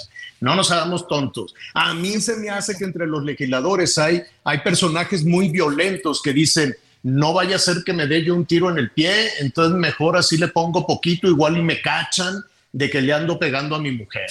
No, no, no, no, no, no, no, no se anden con poquitito, con, con tantito. Si queremos una sanción ejemplar y acabar con este tipo de delitos, que la sanción sea de ese tamaño, que la sanción sea ejemplar. Yo estoy de acuerdo con Miguel. Ese pasito, pues, pues fue nomás tantito. No, no se trata de nomás tantito. Hay que hacerlo y hay que hacerlo muy bien. Es ácido en unas mujeres. Pues tendremos y que son unos fulanos que de deberían de quedarse a- todo el tiempo. de ignorarlas, por lo menos ahora tenemos 13 años cada que metan a un desgraciado para tantito luchar y demostrar Pues pues, sí. que es un intento de asesinato, Pues sí, un tienes, feminicidio. to- tienes toda la razón, tienes toda la razón, pero no debería de ser tantito. Y No es eso nos quedan a deber los legisladores muchísimo. Bueno, ya me voy a enojar, luego me hacen enojar cada rato. Parece, que- pa- pa- me, me hace enojar como, como turista de, como turista de Volaris. No. Qué bárbaro los de Volaris. ¿Para qué siguen vendiendo, para qué siguen vendiendo boletos? ¿Sabes cuántos llevan cancelados hoy en la mañana? 41 vuelos. ¿Y, y para qué los venden si no los van a cumplir? A Cancún hay muchos. Hoy cancelaron Tijuana, Cancún, Puerto Escondido, Tuxtla Gutiérrez, Huatulco, Guadalajara, Acapulco, Mexicali, Tapachula, Hermosillo, Mérida y Chihuahua. Y también cancelaron los de Chicago y los de Denver. La pregunta es, si ya saben que los van a cancelar, que porque el aeropuerto no les da un slot, ¿para qué venden boletos? ¿Para qué están vendiendo boletos? Dice la Oye, Profeco. ¿Y no estaban ellos en el AIFA? Pues que se vayan al AIFA o como sea, pero que saquen a sus pues, vacacionistas o ni su- e- a la ni e- ¿Es broma? Es broma. Ni ellos No, quieren pues- ir al AIFA. Nadie quiere ir al AIFA. El AIFA es pura vacilada. Sí, nadie, ni ellos A ni uno sí les funciona. Te digo, pues, te digo, a uno viva- sí le lo- funciona. los que viven, lo- los que Los viven que en Puebla. juntos. A ver, te voy a poner un ejemplo. Pues sí. Yo precisamente voy a salir mañana por la noche del aeropuerto de Oakland en esa empresa, en Volaris. Voy de Oakland hacia la zona de Guadalajara. El asunto es que recordemos que el AIFA no tiene vuelos internacionales porque no tiene los permisos. Entonces, vamos a ver ahí, vamos a ver ahí cómo nos va. O sea, ese es, ese es parte. El asunto es que el aeropuerto de la Ciudad de México es un caos. El aeropuerto de la Ciudad de México, mira, yo me quedé sorprendido con el aeropuerto de San José en California.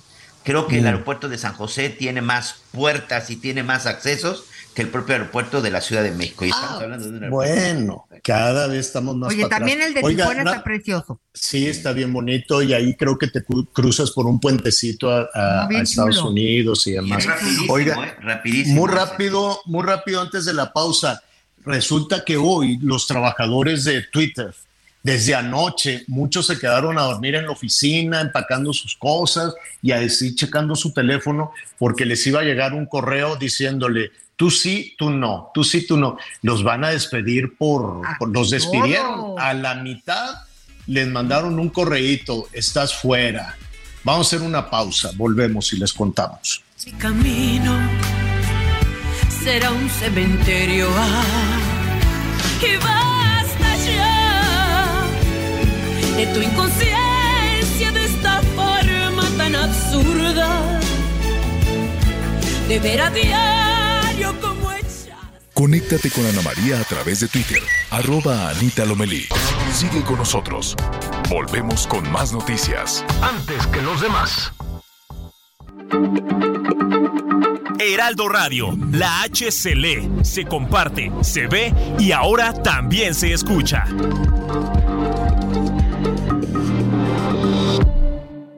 Todavía hay más información. Continuamos. Cuando lees no comprendes, tienes que leer dos o más veces para retener, te da sueño o flojera leer. Evolucione. Tiene el sistema que te permite comprender, retener y leer 10 veces más rápido de lo que lees actualmente, logrando leer 100 páginas en tan solo 10 minutos. Marca y cuelga en este momento al 55 18 44 44 32 o envía mensaje o WhatsApp con la palabra evolucione al 55 18 44 44 32 y por inauguración obtendrás las clases gratis y solo invertirás en tu material. Recuerda 55 18 44 44 32. Con este sistema puedes desarrollar concentración en cualquier ambiente, mejorar la capacidad de análisis, síntesis y un ahorro de tiempo importante. Manda WhatsApp o mensaje con la palabra evolucione al 55 18 44 44 32. Con Evolucione, lo que tardabas leyendo en una hora lo podrás hacer en tan solo 5 minutos.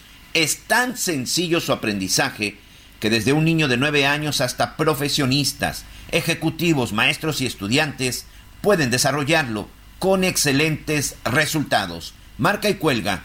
Mensaje de texto o WhatsApp al 55 18 44 44 32 55 18 44 44 32 y obtendrán clases gratis invirtiendo solo en el material y además 2 por 1 a los 80 primeros llamen y cuelguen o manden WhatsApp al 55 18 44 44 32. Repito, 55 18 44 44 32. Recuerden, evolucione, lectura evolucionada.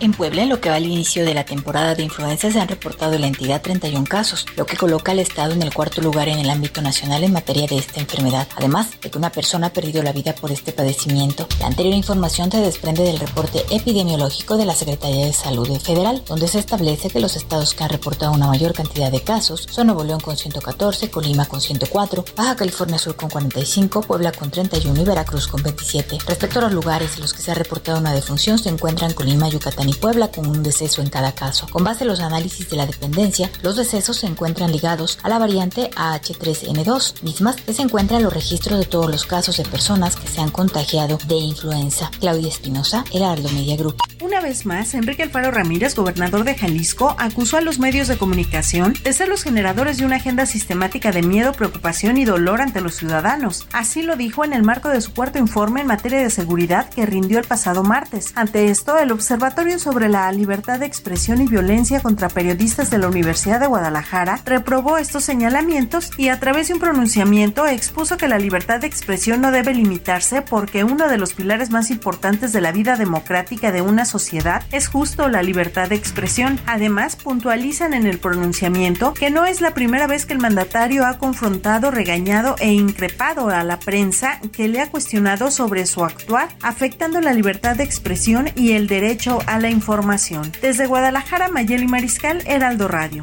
El subsecretario de Seguridad Pública del Gobierno de México, Ricardo Mejía Verdeja, anunció su registro como aspirante al cargo de coordinador de los comités de defensa de la Cuarta Transformación en Coahuila. En un video publicado en sus redes sociales, donde hizo pública su aspiración, el funcionario federal hizo un llamado a defender la 4T y el proyecto del presidente Andrés Manuel López Obrador en el estado, por lo cual convocó a simpatizantes de Morena a redoblar esfuerzos y tocar puertas para informar que el cambio y la transformación están al alcance de la entidad. Cabe recordar que al igual que el Estado de México, Coahuila tendrá elecciones el próximo año para renovar su gubernatura, la cual hoy es ocupada por el priista Miguel Riquelme, informó Ángel Villegas. En Soriana, por México lo damos todo. Compra uno y el segundo al 70% de descuento en higiénicos Cotonel, alimento para perro marca ganador, tintes Nutrice y media, en afeitado Big y accesorios de aseo personal. Sí, el segundo al 70%. Soriana, la de todos los mexicanos. A noviembre 7, aplican restricciones. Oigan, eh, pues nada, hablando, eh, hace ratito estábamos hablando de, del bullying y de cómo pues algunos eh, adolescentes, algunos, algunos chavitos, uno supone que con la edad eso se cura, pero no. También no creo que haya algunos que se siguen de largo, ¿no? Por ejemplo, el presidente Trump era un buleador profesional, ¿no? Acuérdense cómo se traía trapazos al gobierno mexicano, al pobre Peña Nieto, no le decía, hey, lo, lo buleaba gacho y sigue buleando, sigue buleando a México.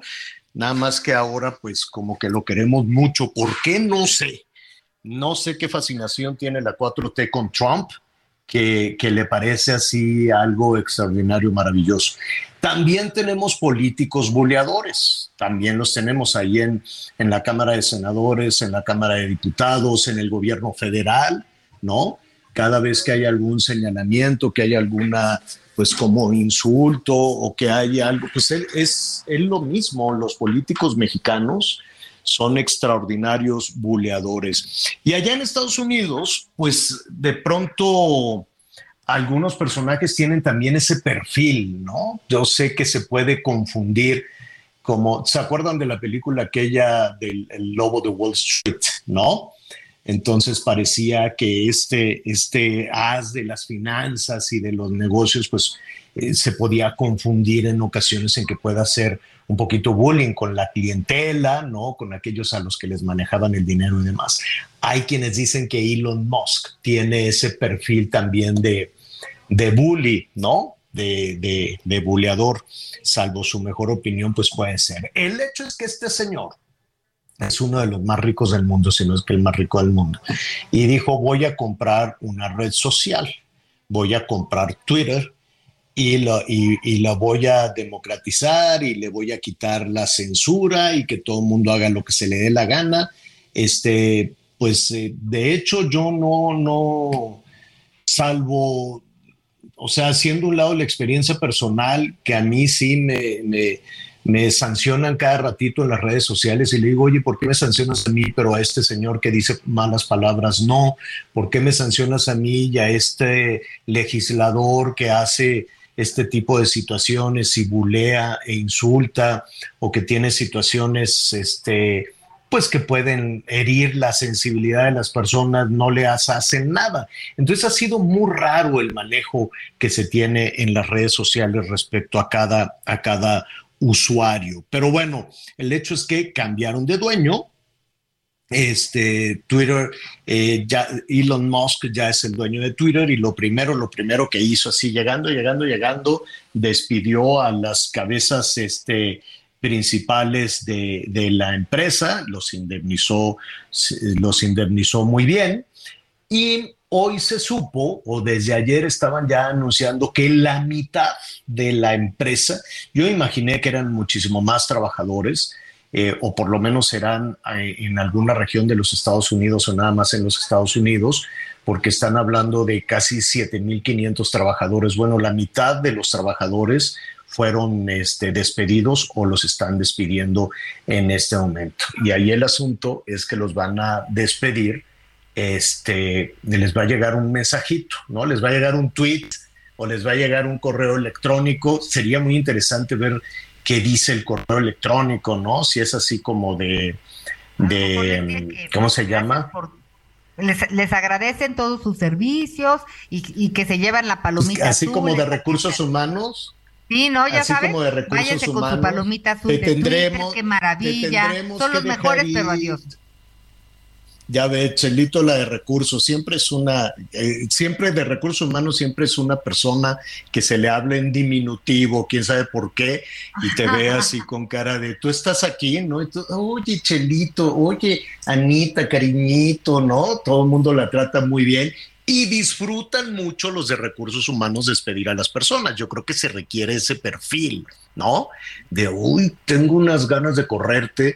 Entonces caminan así siempre con, con esa autoridad de, si me da la gana, te hago grilla para que te corran y te corro. Bueno, la cosa es que eh, sería muy interesante ver cómo es el correo que le mandó Elon Musk para despedirlos. Así nada más, estás fuera, adiós, o con eh, toda la cosa salamera de México, así de nosotros reconocemos todo tu esfuerzo, pero te tenemos que dejar ir, pues porque ya cumpliste 40 años y entonces en este país al llegar a los 40 años, pues ya, ya no te necesitamos o whatever, whatever, ¿no? Ya ves que, hacen toda esa situación. les voy a compartir algo. Eh, precisamente yo estoy muy cerca de la zona. ¿Ya no es feo? De San Francisco. Voy a tratar de irme ¿No es feo? ¿Quién no es feo? Ok, no, no, no nos vayas no, no, no, no, no, no, no, ahorita con lo de Twitter. Eh, no? Anita, ya empezó Anita con Radio Chairo. Sí, no, no, no, a ver, les voy a, les voy a platicar Híjole, una, una información que me, que me, está compartiendo aquí este mi sobrino, estoy aquí con un sobrino aquí en la zona de San José, y bueno, más o menos la traducción del, del, del comunicado que mandaron ayer a, eh, a los empleados es equipo, en un esfuerzo por colocar a Twitter en una senda saludable, pasaremos por el difícil proceso de bajar, reducir nuestra fuerza de trabajo global el viernes, o sea, el día de hoy. Este mensaje se mandó el día de ayer. Reconocemos que mm. esto afectará a un número de individuos que han hecho valiosas contribuciones a Twitter, pero esta acción es, bueno, aquí la traducción dice, maldita, por desgracia, necesaria para asegurar el éxito de la compañía en el futuro. Y a partir de las 9 de la mañana de este viernes, hora de San Francisco, exactamente hace dos horas con 41 minutos, empezaron a llegar los mails a los empleados que ya no van a formar parte del pajarito azul, señor. Oye, pero resulta que se pusieron de acuerdo todos y se fueron a un juzgado, se fueron ahí este, a San Francisco y una demanda laboral en Estados Unidos sí puede ser picuda, ¿eh? sí puede ser pesada. Aquí las demandas laborales jalan, sí, sí funcionan, tengo que decirlo, las demandas laborales pueden funcionar y en muchas ocasiones las empresas, este, algunas empresas no, no liquidan a las personas o no las liquidan correctamente, este, porque están en el estira y afloja, dicen igual y, y me ahorro una lana porque le va a dar flojera ir a presentar la denuncia y ya cuando presentan la denuncia le dan precisamente lo que la misma empresa ya tenía considerado que le iba a dar para la liquidación, pero es este, este juego que hacen este, pues algunos eh, áreas jurídicas de, mira, de todas formas nos van a demandar y si nos demandan, pues le vamos a dar lo que la ley indica, pero pues se la juegan a ver si se pueden ahorrar y darle menos al trabajador o a la trabajadora en ocasiones, no todas quiero yo, eso, eso sí hay que, decirlo claramente, no todas entran en ese juego en ese juego perverso. El hecho es que, eh, de hecho, la minoría, la mayoría de las empresas hacen todas las cosas y se pasan un, un, cachito más, ¿no? En las, en las liquidaciones, en la liquidación de las personas. Ojo, parecería cuando decimos eso que todas las empresas son unos malvados que quieren correr a las personas y no es así. Lo último que quiere hacer un empresario, una empresaria o un empresario, lo último que quiere hacer es despedir a la gente, porque primero, en, estas épocas en que nadie quiere trabajar, es muy difícil tener personal calificado, tener mano de, mano de, obra calificada. Y es tan difícil que le tienes que invertir en la formación, en la capacitación de las personas. Entonces, primero, buscarlo. Segundo, capacitarlo. Tercero, este, generar esta, esta pertenencia a la empresa. Y todo eso, cuando lo logra un empresario, lo cuida como no tienes idea. Lo cuida muchísimo. Entonces, de pronto, perdemos la percepción. Los que no tienen esa cultura laboral son los del gobierno. ¿Por qué? Porque no sé, porque el dinero no es de ellos, porque manejan las empresas este, con una visión eh, que no necesariamente responde a la productividad. Entonces, cuando llega un personaje al gobierno, pues corre a todo mundo y no le interesan las liquidaciones ni nada, ni nada, porque no tienen una cultura laboral y porque no batallan como un empresario, el que tú quieras, empresario de la construcción, restaurantero, eh, de las empresas hoteleras, a ver tus amigos los hoteleros, primero batallan para encontrar personal y después para formarlo. ¿Tú crees que lo quieren correr? Claro que ninguna empresa quiere correr a sus, a sus trabajadores porque es, es, es, mucho esfuerzo y mucho dinero el tener una plantilla laboral adecuada. Igual los de las maquilas, nadie quiere correrlos. Pero nos confundimos porque el gobierno sí hacen ese tipo de cosas, ¿no? Ellos sí, entonces parece a río revuelto que así es, ¿no? Oye, Javier, ya nos vamos a ir con nuestro compañero de deportes, pero ya tengo ah, uno de los mails que se está, del mail que le está llegando a la gente de Twitter y se titula Tu papel en Twitter. La traducción, perdón, no es muy exacta. A ver, la voy a, aquí lo, dice, hola, como hemos compartido, Twitter está llevando a cabo una reducción de plantilla para ayudar a mejorar la salud de la empresa. Estas decisiones nunca son fáciles y es muy mi pesar que te escribimos para informarte que tu tu rol en Twitter ha sido impactado. Hoy es tu oh. último día de trabajo en la compañía. Sin embargo, seguirás siendo empleado de Twitter y recibirás compensación y beneficios hasta la fecha de tu separación, el 2 de febrero de 2023. Durante ah, este tiempo estarás en un periodo de aviso de no trabajar y tu acceso a los sistemas de Twitter será desactivado. Y después viene una situación ahí de... O sea, lo echan lo echan, pero le van a seguir pagando. Hasta el encuentra otro empleo. 2023. Ah, mira, pues eso está, pues está bien. Le van a mandar en las próximas semanas, nos dice, en el plazo de una semana recibirá los detalles de su oferta de indemnización, recursos financieros eh, que se extienden más allá de su periodo de preaviso de no trabajar. Y ahí viene una serie ahí de, de acuerdos de separación, pero así es como está, 2 de febrero y en una semana te hacen tu propuesta de liquidación. Bueno, muy bien. Oigan, este, pues eh, vamos a retomar esto. Saludos a nuestros amigos allá en los Estados Unidos que nos están también haciendo algunos comentarios en Texas, en Arizona, en California. Qué gusto nos da que nos estén, que nos estén escuchando. Ya falta nada para el Mundial, pero en medio de todo eso, además, bueno, antes que nada vamos a, saludar a Daniel López Casarín. ¿Cómo estás, Daniel? Qué gusto saludarte. Javier, qué gusto saludarte, Miguel, Ana María, ¿cómo están? La verdad es que, pues sí, ya lo dices, estamos prácticamente a nada, una quincena, 16 días para que arranque el Mundial. Eh, eh, yo espero que todo, dicen que va a ser una cantidad de mexicanos enorme. Hay quien decían que era como 60 mil, 80 mil, este, y, pero ¿a poco todos van con boleto para todos los partidos o nada más para un partido? ¿Tú qué te imaginas, Daniel? Mira, lo que sí te puedo decir, Javier, que fue lo primero que se pusieron dentro de los estatutos, es para Qatar, en esta ocasión en específico, no puedes ni siquiera ingresar al país si no demuestras que tienes un boleto. No importa si es para el México Francia, para el México Italia, bueno, no voy a inventar, para el México Polonia, para el México Arabia Saudita o para el México este, eh, contra Argentina, ¿no? Puede ser cualquier partido mundial, pero tienes que tener boleto mundial. Si no, no puedes ingresar ni siquiera a Qatar. Oye, pero si alguien dice, no, pues vamos a echar relajo en pantalla gigante, nos ponemos a chupar ahí y este, México, ah, ah, ah, ¿no? ¿Se, puede eso o no? No se puede. De hecho, las últimas indicaciones que dijo Fesa es que van a tener una zona designada donde van a poder beber, pero digamos que es una zona, eh, puede ser muy burdo mi ejemplo, eh, Javier, pero digamos, una zona como de oficina donde ahí puedes llegar y beber, pero saliendo de ahí no puedes transitar este alcoholizado porque va en contra de los mismos estatutos de la ley y entonces te Pues pueden sí. detener. Hay, Digo, no hay- un problema ahí.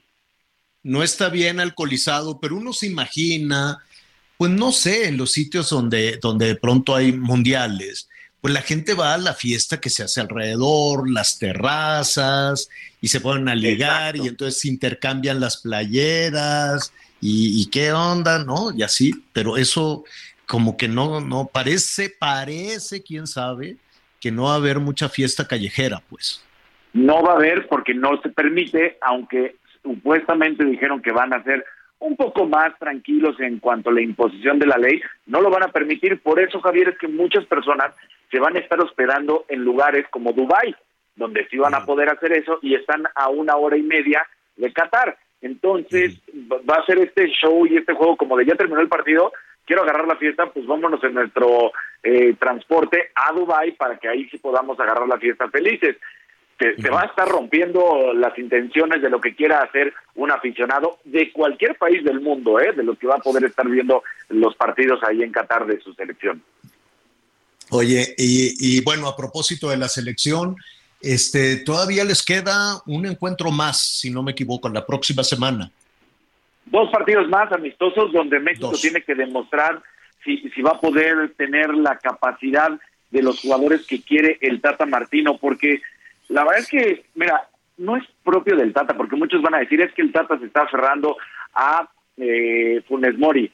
Todos los técnicos, Javier, y tú lo sabes, siempre técnico que llega tiene un jugador con el cual no se cansa de tenerlo. Desde eh, podemos hablar de Gabriel Caballero en su momento con Javier Aguirre, Ciña con eh, La Volpe, luego el, propio Javier Aguille- Aguirre con el Guille Franco y el Bofo Bautista. Eh, así podemos siempre recordar jugadores que decías, ¿por qué está en la selección que no tiene la calidad? Bueno, eso es lo que va a pasar con Funes Mori y seguramente algún jugador que tendría que estar por la precisión de algunos otros, pues no lo va a hacer. Oye, a ver, entonces nada más para recordarnos, el, el, eh, viene el partido contra Irak la próxima semana y el otro más. Y, el- Y luego falta- el- ajá, es que el primero es contra Irak y el que sigue es contra Suecia, que es el, el primero es este noviembre 9 y el que sigue es en noviembre 16. Entonces son los dos partidos, los últimos dos partidos amistosos que tiene, porque seis días después México ya estaría jugando contra Polonia, que es noviembre El- 22. El, el martes 22 de noviembre contra Polonia y cuál es tu pronóstico. Híjole, yo soy muy pesimista, Javier, la verdad. yo Oh, creo que México no va Eres a más de grupos. pesimista que Piqué. ¿Cómo ves lo de Piqué? Hablando de Piqué. ¿Qué le caray. pasó al muchacho? Está muy deprimido, sigue enamorado de la Shakira. ¿Qué le pasa? Vea, eh, te voy a decir, siendo honesto, Piqué ya era de esta plantilla de jugadores que fueron de los más ganadores de la historia del Barcelona y que se volvió vieja la plantilla. Piqué, el propio Busquets, por aquí, por ahí también, Jordi Alba, son jugadores, a ver, lo platicamos el otro día también, ¿no? Son jugadores de 34, 35 años, son unos adolescentes en la vida, pero para el mundo del fútbol ya están de, de salida prácticamente. Entonces, Piqué ya hoy no le aportaba nada al Barcelona. Era la quinta opción para el entrenador Xavi Hernández, que era con quien había jugado y logrado todos los éxitos. La quinta opción, imagínate, ser su titular indiscutible. hace un es par de una años, forma de, retirarse con gloria, pues, ¿no? Te retiras. Exactamente. Cuando digo con gloria, no es con gloria otra novia, sino con gloria reconocimiento, pues, ¿no? Así es, Eh, digamos que Bueno. todavía eh, estar en, en lo mejor, que aunque los últimos dos años han sido muy malos para el Barcelona, pues sigue siendo. Tan es así que estaba en la prelista de España. Él se retira este sábado y él lo, lo, lo da a entender que es su último partido con el Barcelona, que va a ser la última ocasión que porte la playa del Barcelona y nunca estará con otro. Pero está en la prelista de la selección española y no se ha decidido si jugaría o no el Mundial. Bueno, Daniel, pues te, te agradezco mucho tu comentario, como siempre. ¿Qué te parece si después del encuentro con Irak volvemos a hablar conforme se va acercando la fecha del Mundial? Daniel López Casarín, muchísimas gracias. Gracias, buen Hasta luego. fin de semana. Oigan, este, eh, eh, pues se me hace que la, que la Shakira le está haciendo ahí unos amarres o algo, ¿no? ¿O qué será? Está triste, está deprimido, quién sabe, ¿no? Ya nos vamos, ya nos vamos, Anita Lomelí. ¿Qué, Querido, vas pues, a así tener viernes. boda, vas a tener boda, tú tienes boda todos los viernes, todos los sábados. No, no tengo boda, ¿No? bendito sea Dios, no, pero me voy a quedar de babysitter, ya voy a cuidar a Clarita. Ya estate en paz, que anduvieron de vagos ustedes dos. Cuídate mucho, Anita, Miguel Aquino. Este, buen viaje de regreso y ya nos contarás todo tu reportaje, toda tu investigación. Y la travesía que me espera, ¿eh? después de lo que escuché con Lomelí y lo que escuché de Volaris, bueno, pues ya les estaré informando. 15 horas Bueno. esperan el día de mañana para Una regresar a pasitrolina casa. para los corajes y estamos pendientes de tu regreso. No, yo no a hago- mitad yo- de semana de la... Adiós, Ándele, mi pues. gracias, los Oiga, ya no haga corajes, ya está aquí el fin de semana, coma muy rico, si puede haga una carne asada, tómese una cervecita, ya este, vamos a pasarla muy bien, a relajarnos. Yo me voy a poner a trabajar ahorita porque le voy a tener un súper programa a las diez y media en Hechos Azteca 1. Yo soy Javier Alatorre, muchísimas gracias. Ahí está la Shakira diciéndole cosas al piqué. Así nos vamos y lo invito a que siga con nosotros en el Heraldo Radio. Fue culpa de la monotonía. Gracias por acompañarnos en Las Noticias con Javier Alatorre. Ahora sí ya estás muy bien informado.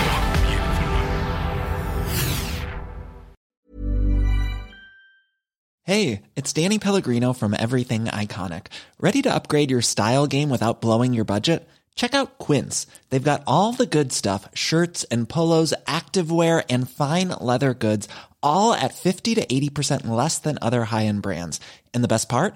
They're all about safe, ethical, and responsible manufacturing. Get that luxury vibe without the luxury price tag. Hit up quince.com slash upgrade for free shipping and 365 day returns on your next order. That's quince.com slash upgrade.